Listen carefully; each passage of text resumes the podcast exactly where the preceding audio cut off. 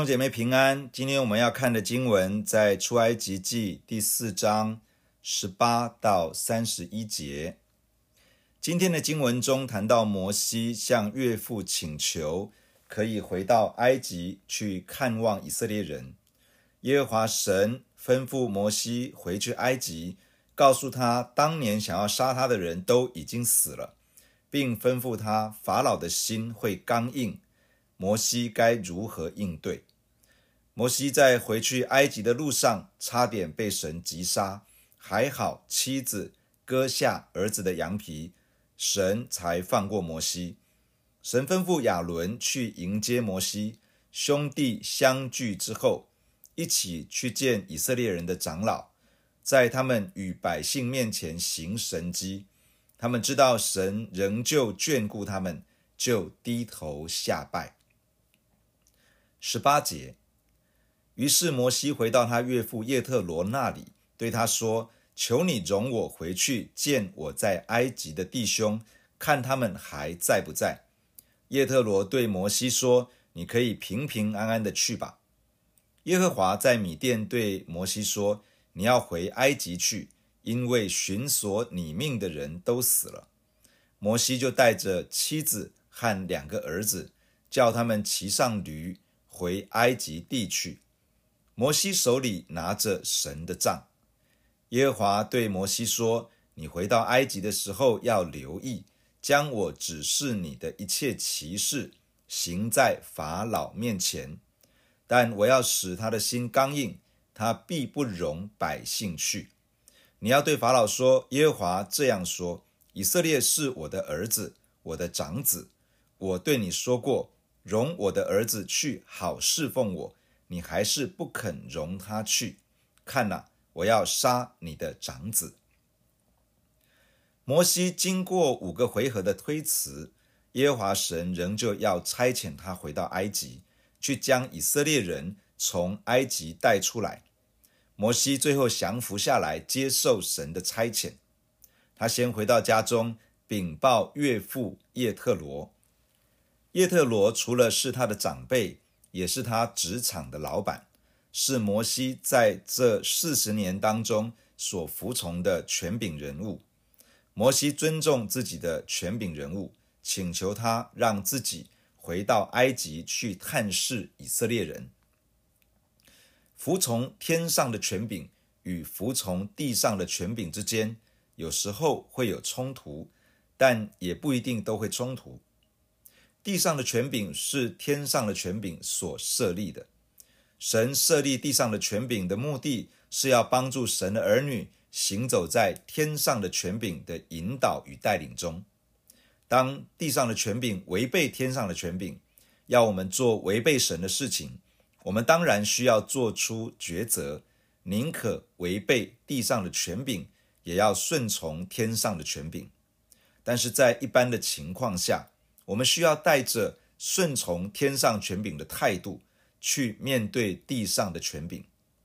神会透过地上的权柄帮助我们分辨神引导的方向、神动工的时机，以及我们生命中仍需要被调整的地方。摩西经过四十年的磨练，如今时间到了，神除了向摩西显现，明确的差遣他去带领以色列人。印证了四十年前心中对于同胞百姓的感动与负担，神也透过岳父的祝福，使他开始走上神的呼召，去将以色列人从埃及的奴役中带出来。耶和华神在米甸地向摩西说话，告诉他当年那些想要杀他的人都已经死了。于是摩西带着妻儿，叫他们骑着驴。自己手里拿着神的杖，向埃及前进。摩西从出发往埃及的那一天开始，就带着神的杖。这至少有两方面的意义：第一，这是生命主权的转移。过去是摩西的杖，现在不再是摩西的杖，而是神的杖。过去牧羊的杖，现在成为被神使用的杖。过去职场与人生的选择是抓在自己的手中，现在是放在神的手中，让神为他做决定。过去按着自己的意思过日子，现在按着神的意思过日子。过去按着一般人的想法在经营家庭，现在引导家人行走在神的带领与旨意之中。主权从自己的手中转移到神的手中。第二，这是拿起属神的权柄来面对生活与侍奉。杖代表的权柄，神的杖是属神的权柄。拿起神的杖，代表拿起了属神的权柄，去面对每一天的大小事，去面对接下来与同胞百姓的互动，去面对埃及人与法老的势力，去面对属灵的权势，也去面对自己的软弱与挣扎。属神的人要学习运用属神的权柄，让神的权柄进入我们生活与侍奉的每一个层面。让神的工作可以彰显，让神的旨意可以成就。神要摩西回到埃及之后，要留意将神所指示摩西的一切神迹奇事行在法老的面前。这个意思是说，神指示摩西要行出来的每一件事情，都要在法老面前行出来，而这一切的事情是神已经放在摩西手中的。也就是说，神已经把权柄与能力放在摩西的手中，神已经启示摩西该怎么做，也会继续指示引导他每一步。摩西需要不断地领受神的带领，并且需要去面对法老，勇敢地把神所启示的说出来、行出来。这里启示出一些服事的原则：第一，要领受神的权柄与能力。第二，要寻求神的引导与带领；第三，要正面面对属灵的权势；第四，要刚强壮胆，宣告出神所说的，行出神所启示的。就如同主耶稣曾经说过：“只凭着自己不能做什么，唯有看见父所做的，子才能做；父所做的，子也照样做。”求神带领我们。提升我们的服饰，看见神大能的彰显。耶和华神接着告诉摩西，法老不会理会他，不会让百姓离开，一直到最后，因为法老一直不肯释放神的长子以色列人，因此神要击杀法老的长子，而最后神真的这样做了，法老才勉强释放以色列人离开。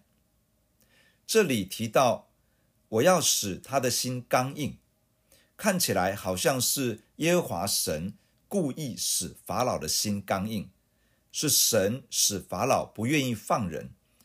那么事情真的是像字面上这样吗？出埃及记里面有记载法老的心刚硬，也有记载耶和华使法老的心刚硬。到底是法老自己心硬，还是神使他心硬呢？使某某人的心刚硬，这个意思是强化一个人的意志与决定。也就是说，这个人运用他的自由意志做了一个决定，然后在一次又一次的决定中，神强化了他的意志与决定。假如这个人所做的决定是遵行神的旨意，是降服自己在神的面前，那么神会强化他的意志与决定。使他更加坚定、更有力量的去顺服神、遵行神的旨意。但假如一个人所做的决定是悖逆神、违背神、抵挡神，神也会强化这样的意志与决定，任凭他而去。而这就是法老的情况。法老一次又一次的选择悖逆神，不要听神借着摩西亚伦向他所说的话。拒绝释放以色列人，而在他一次又一次的选择之中，神就开始任凭他做出越发悖逆与越发得罪神的事情。神不是真正的作者，神只是尊重人的选择。然而，人要吃自己决定与行为的果实。第二十四节，摩西在路上住宿的地方。耶和华遇见他，想要杀他。希波拉就拿一块火石割下他儿子的羊皮，丢在摩西脚前，说：“你真是我的血狼了。”这样耶和华才放了他。希波拉说：“你因割礼，就是血狼了。”希波拉所做的其实是为孩子行了割礼。希波拉为孩子行了割礼，使耶和华神放过摩西一马，饶他一命。希波拉因此称摩西为血狼，意思是血的新郎。为什么耶和华神想要杀摩西？很显然的，摩西没有为孩子行割礼，这件事情使耶和华神想要击杀他。摩西自己在小的时候应该是有接受过割礼，因为他是一个以色列人，而他的父母亲又是敬畏神的人，应该会照着耶和华神吩咐亚伯拉罕的。后代子孙中，凡是男孩子，都要在生下来第八天受割礼。然而，摩西在米甸地结婚生子，可能他自己疏忽了，可能他的妻子有意见不赞成。总之，摩西这个做父亲的没有为孩子行割礼。当摩西还在米甸地过自己的人生时，神没有追究这件事情。但是，当神差遣摩西，要回到埃及去带领以色列人时，神就要摩西切实的照着耶和华神与亚伯拉罕的盟约，去为自己的孩子行割礼，否则神因着与他百姓的约而要拯救以色列人，要与神同工的摩西自己却不遵守与神之间的盟约，这其实是说不过去的事情。因此，神要摩西认真的。面对这件事，那为什么不是摩西来为孩子行割礼，而是摩西的妻子希波拉来做这件事呢？很显然，希波拉意识到耶和华想要击杀摩西，是因为没有为孩子行割礼的这件事。不论当年希波拉是不是反对摩西为孩子行割礼，如今他出面做这件事，都表达出他认同。耶和华神与他子民的约，也愿意与摩西同心的面对前面的挑战，成为摩西的支持。第二十七节，耶和华对亚伦说：“你往旷野去迎接摩西。”他就去，在神的山遇见摩西，和他亲嘴。摩西将耶和华打发他所说的言语，和嘱咐他所行的神迹。都告诉了亚伦，摩西亚伦就去招聚以色列的众长老。亚伦将耶和华对摩西所说的一切话述说了一遍，又在百姓眼前行了那些神迹，百姓就信了。以色列人听见耶和华眷顾他们，鉴察他们的困苦，就低头下拜。就在摩西从米甸地出发。往埃及去的路途中，耶和华神也感动亚伦，要他前往旷野去迎接自己的弟弟摩西。亚伦就去了，结果在神的山，也就是何烈山那里遇见了摩西。这是一个神迹的相遇。对于亚伦而言，身为一个埃及的奴隶，不可能熟悉从埃及往旷野去的路，更不用说。是往何烈山的路，而且以色列人既然是奴隶，并没有行动的自由。他愿意听从耶和华神的话，冒险离开埃及，进入旷野，这是信心的行动。而他能够平安抵达何烈山，遇到摩西，并且认出他，这是神迹的相遇。兄弟两人相见后，摩西就把与神相遇的经历。以及神所托付的话语和所要行的神迹，都告诉了亚伦。摩西亚伦就回到埃及，招聚以色列人的长老。亚伦将从摩西那里听到的耶和华的话语告诉了长老们。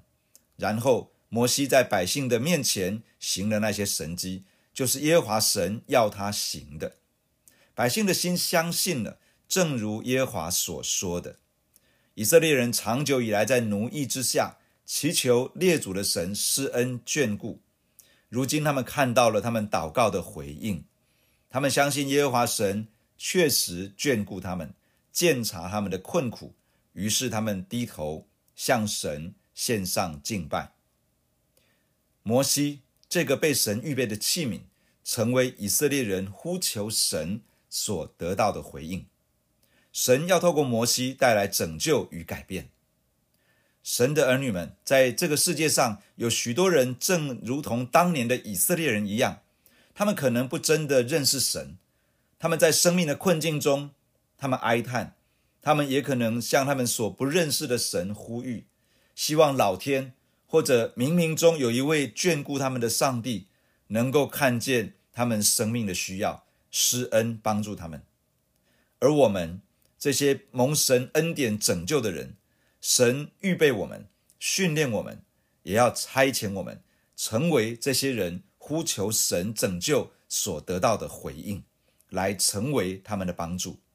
求神恩待我们，求神帮助教会，能够起来成为许多需要上帝恩典与拯救之人的帮助，把更多被罪压伤、被黑暗压制、被属灵的仇敌遮蔽捆绑的人。带进到神的救恩之中，愿神赐福在我们的身上，使用我们。弟兄姐妹，让我们一起来到神的面前来祷告。亲爱的天父，我们感谢你透过今天的经文对我们的生命说话。慈爱的父啊，祝福我们，你的儿女，保守我们的心，让我们在你的面前不会像法老那样成为一个刚硬的生命。天父啊，保守我们在你的面前有一个柔软的心，帮助我们可以一次又一次的选择顺服你，可以一次又一次的选择跟随你。主啊，当我们这样子决定，当我们这样立志，我知道你就会帮助我们去坚定我们的心志，去加添我们力量，让我们更多的顺服在你的面前。天父，愿你的儿女都这样的成为一个蒙福的人。慈爱的父啊，我也向你祷告，在这个世界上有许许多多在患难、在仇敌的压制、在黑暗、在捆锁当中的人，他们找不到生命的出路，他们在困境之中，他们从内心里面呼吁、呼求，天父啊，你亲自眷顾这些在需要当中的人。天父，我知道你正在预备一个又一个的神的儿女，透过许多生命经历的预备。透过在过去年日里面各样的装备，你正在预备我们，可以去祝福这些在需要当中、在黑暗之中的人。天父啊，愿我们一个一个神的儿女，被你兴起来，成为这些人呼吁祷告的回应。求你施恩恩高在我们的身上，使用我们。天父啊，愿我们每一个弟兄姐妹可以被你使用。天父啊，也愿我们的教会。被你兴起，可以祝福到万民，可以成为他们生命当中的祝福与帮助。慈爱的父啊，求你帮助我们每一个弟兄姐妹，在学习服侍你的过程当中，能够领受你的权柄与能力，能够学习寻求你的引导与带领，能够勇敢的面对属灵的权势，能够刚强壮胆的去宣告你的话语，去行出。你吩咐我们所要行的神迹，求你恩高在我们的身上，恩高我们的弟兄姐妹，恩高我们的教会，使我们刚强壮胆，在这个地上成为你美好的见证。天父啊，透过我们彰显你的大能，透过我们让世人认识你。